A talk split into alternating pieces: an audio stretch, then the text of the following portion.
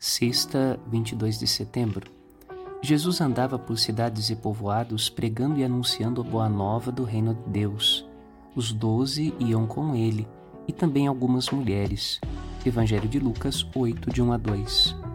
A pequena família espiritual de Jesus no Evangelho é formada por aqueles que se deixaram encontrar pelo Mestre e Senhor em suas necessidades. Foram tocados e preenchidos e o seguem, pois sem este caminho de salvação não encontram verdadeira realização em suas vidas. Devagar vai se constituindo uma comunidade que se tornará, pela graça do Espírito Santo, um só coração e uma só alma, vocacionados à santidade do serviço aos irmãos e às irmãs. Meditemos. Padre Rodolfo.